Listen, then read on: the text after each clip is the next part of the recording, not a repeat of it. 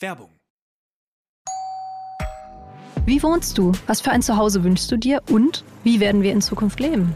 Mein Name ist Celine Lauer. Ich bin Michael Fabricius und in unserem Podcast Zwei Zimmer, Küche, Bad gehen wir für euch den großen Fragen des Wohnens auf den Grund. Ich bin Wissenschaftsredakteurin bei Welt. Und ich bin Immobilienjournalist. Zusammen schauen wir uns für euch jede Woche ein neues Thema an. Ich analysiere die Lage mit Blick auf Wirtschaft und Immobilienmarkt. Und ich ordne das Ganze dann aus einer wissenschaftlichen Perspektive ein. Alles rund ums Eigenheim, zum Leben in der Stadt und auf dem Land erfahrt ihr bei uns im Podcast Zwei Zimmer, Küche, Bad. Kommt rein.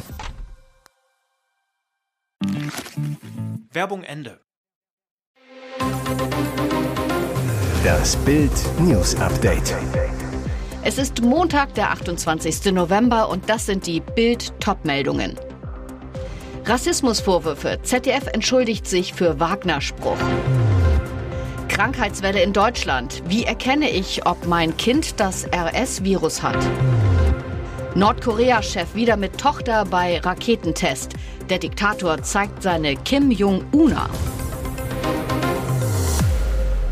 TV-Eklat um Sandro Wagner. Beim 1:1 des deutschen Teams gegen Spanien sorgte der ZDF-Experte mit einem Kommentar für große Aufregung und Ärger bei den Zuschauern. Auf Twitter werfen viele Nutzer dem ehemaligen Bundesliga-Profi Rassismus vor. Kurz vor dem Ausgleichstreffer durch Niklas Füllkrug sagte Wagner in der 79. Minute, Fans sind auch wieder da, habe auch schon ein paar Deutschland-Fans gesehen, die lautstark anfeuern. Vorhin habe ich gedacht, die ganze Kurve ist Deutschland, voller Deutschland-Fans. Dann habe ich gemerkt, das sind die katarischen Bademäntel.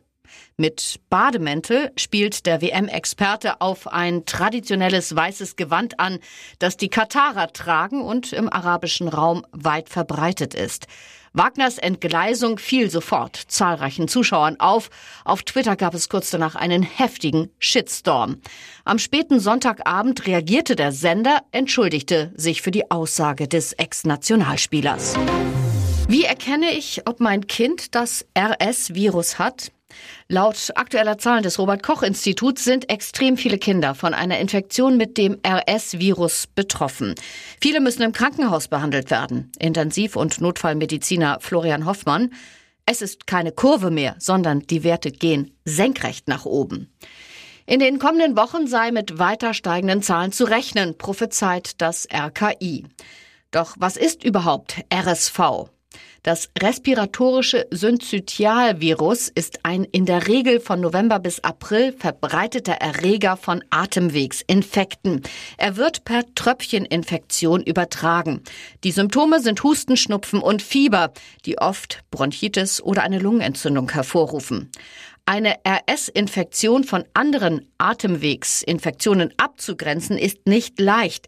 Daher wird eine Infektion meistens vom Arzt erkannt bzw. per Erregernachweis, zum Beispiel PCR-Test, sichergestellt. Ab 2023 sollen Frührentner unbegrenzt dazu verdienen und sogar ihre Arbeitsstelle behalten dürfen. Sie können doppelt verdienen, das alte Gehalt im Job plus die Rente. Es drohen Mehrausgaben in Milliardenhöhe. Wer nach mindestens 35 Arbeitsjahren vorzeitig mit 63 in Rente geht, darf derzeit gut 46.000 Euro pro Jahr dazu verdienen, ohne dass die Rente gekürzt wird.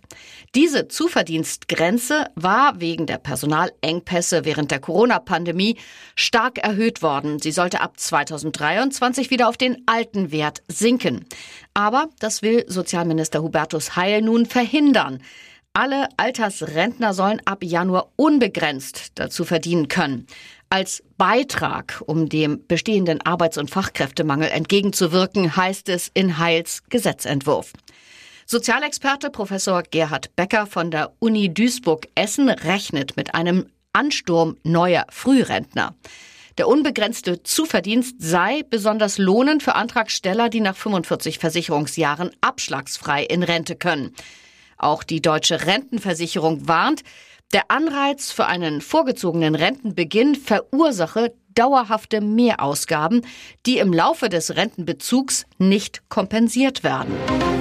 Zum zweiten Mal binnen zehn Tagen schleift Nordkoreas irrer Machthaber Kim Jong-un seine Tochter Yue zu einer maßlosen Propagandashow. Arm in Arm marschieren Vater und Tochter Kims neueste Errungenschaft ab. Eine 26 Meter lange Interkontinentalrakete, mit der Papa Kim zur größten Atomstreitmacht der Welt werden will. Schon bei einem Testabschuss am 18. November hatte Kim Rakete seine Tochter der Weltpresse vorgeführt. Der Diktator sichert schon jetzt seine Nachfolge, präsentiert seine Kim Jong-una. Die staatliche Nachrichtenagentur KCNA bezeichnete die Tochter als Kims liebstes Kind. Das deutet auf seine Nachfolge hin. Denn die Macht muss in der Familie bleiben. Die bittere Wahrheit über Nordkorea, Kims Volk hungert seit Jahrzehnten wegen Missernten und Korruption. Die Familienshow soll sein milliardenteures Atomprogramm und sein privates Luxusleben mit Yachten, Privatzug und 13 Villen rechtfertigen. Bis zu zehn Jahre jünger aussehen, so halten sie ihre Haut jung mit einer kleinen Routine. Ihr Gesicht ist glatt, hell und makellos. Dr. Liv Krämer ist Dermatologin. Sie weiß viel über die Schönheit und Gesundheit unserer Haut. Und die Ärztin ist überzeugt, um Falten, Rötungen und dunkle Flecken zu vermeiden, benötigt man keine teuren Cremes. Stattdessen rät sie Frauen und Männern, Dr. Liv Krämer, reinigen Sie abends und morgens das Gesicht und benutzen Sie wirklich jeden Tag eine Sonnencreme. Der Sonnenschutz ist essentiell, so die Hautärztin. Die Sonne trage ganz erheblich zur Hautalterung bei. Ich empfehle, jeden Morgen einen UV-Schutz aufzutragen, und zwar an 365 Tagen im Jahr, so die Expertin. Welche Sonnencreme mit welchem Lichtschutzfaktor ist die richtige? Liv Krämer, es ist die UVA-Strahlung, die uns dunkle Flecken und Falten macht. Deswegen die Empfehlung der Hautärztin, einen Lichtschutzfaktor von mindestens 30 das ganze Jahr. Beim Kauf einer Sonnencreme außerdem auf das UVA-Siegel achten. Auch wenn man den ganzen Tag im Büro arbeite, sollte man laut Liv Krämer einen Sonnenschutz benutzen.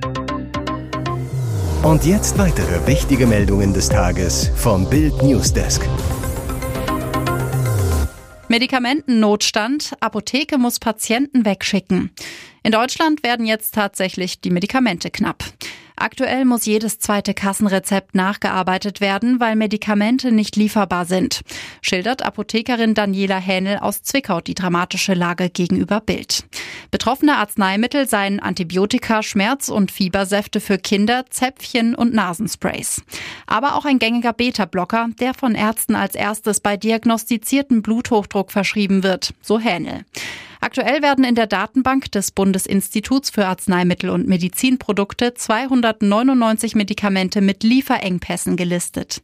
Grund für die leeren Regale der Apotheker 80 Prozent der Arzneimittel, die in Deutschland verkauft werden, sind Generika, also günstige Kopien eines älteren bewährten Originalpräparats. Bei Antibiotika haben Generika einen Marktanteil von 100 Prozent. Aus Kostengründen werden die meist in Indien oder China hergestellt. Wenn dort wegen Corona Fabriken geschlossen werden oder Frachter die Häfen nicht mehr anlaufen dürfen, kommt die Versorgung ins Stocken. Arzneien aus europäischer Produktion werden immer seltener. Er berichtete über die Proteste, BBC-Reporter in China verhaftet. Die Demonstrationen gegen die chinesische Regierung spitzen sich zu und die Machthaber antworten mit einer Verhaftungswelle und massiven Polizeieinsätzen.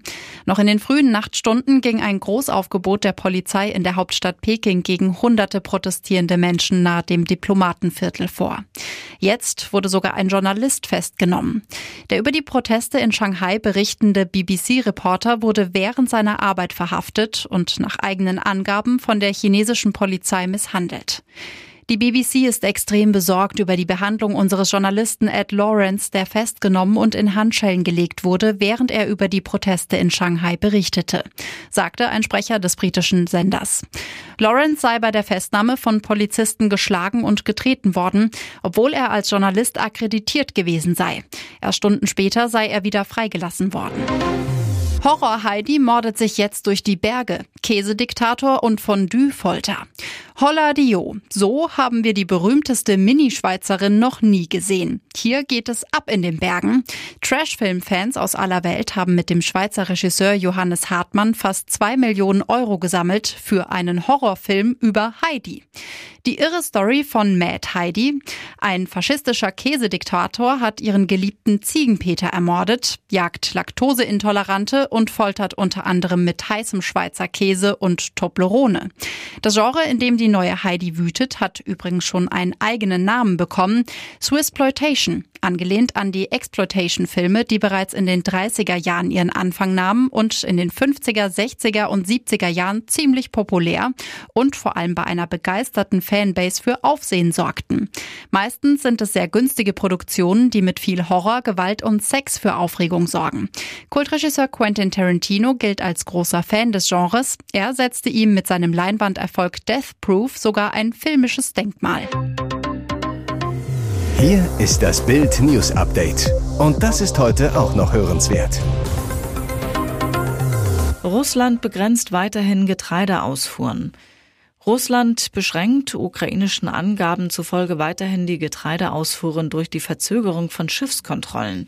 Es war üblich, 40 Inspektionen pro Tag durchzuführen. Jetzt gibt es aufgrund der Position Russlands fünfmal weniger Kontrollen, schreibt der ukrainische Infrastrukturminister Alexander Kubrakow auf seiner offiziellen Facebook-Seite. Im Oktober verließen rund 4,2 Millionen Tonnen Getreide die ukrainischen Häfen. Im November sollen laut Kubrakow nicht mal drei Tonnen exportiert werden. 77 Schiffe warteten in der Türkei auf die Inspektion, obwohl die drei Schwarzmeerhäfen nur zur Hälfte ausgelastet seien. Russland hatte die für die weltweiten Nahrungsmittelexporte wichtige Verlängerung des Getreideabkommens mit der Ukraine Mitte November bestätigt. Feuerdrama in Peißenberg starben Mutter und Sohn, weil sie billig heizen wollten. Weißer Löschschaum klebt auf dem Boden, beißender Brandgeruch liegt in der Luft. Die Wohnung im zweiten Stock am Mariuchatschweg im Peißenberg im Landkreis Weilheim-Schongau ist bei einer Doppelexplosion am Samstagabend komplett ausgebrannt. Der Fall wirft Rätsel auf, ein technischer Defekt oder sind Mutter und Sohn Opfer der Energiekrise? Um Heizkosten zu sparen, setzten sie vielleicht gefährliche Wärmequellen ein. Fakt ist, in der Wohnung fand man viele Brikettkugeln. Sie werden im Garten zum Grillen benutzt. Sie lagen in einer zersprungenen Schale. Möglicherweise wurde damit die Wohnung geheizt. Ein Nachbar will gesehen haben, dass Mutter und Sohn eine Gasflasche in die Wohnung geschleppt haben. Kam es durch Überhitzung der Gasflasche zur Explosion? Niemand kannte die beiden wirklich. Die Mutter stammt aus Asien, beide lebten von Hartz IV. Ich habe sie oft im Supermarkt gesehen, erinnerte sich eine Nachbarin. Der Sachschaden an dem Wohnhaus mit insgesamt 24 Wohneinheiten dürfte nach ersten Schätzungen der Polizei mindestens im hohen sechsstelligen Bereich liegen. Drei Personen kamen mit leichten Rauchvergiftungen in ein Krankenhaus. Die Polizei hielt sich zur Brandursache noch bedeckt. Wir ermitteln in alle Richtungen. Und jetzt noch eine Werbung in eigener Sache. Passend zum Black Friday kannst du dir jetzt nur für kurze Zeit zwölf Monate Bild Plus, das digitale News-Abo von Bild, zum Sonderpreis von nur 19,99 Euro statt 79,99 Euro sichern. Entdecke jetzt das grenzenlose Bilderlebnis mit uneingeschränktem Zugriff auf alle Inhalte von Bild.de, Sportbild.de sowie der Bild-Apps. Mehr Infos gibt es unter Bild.de slash Alexa.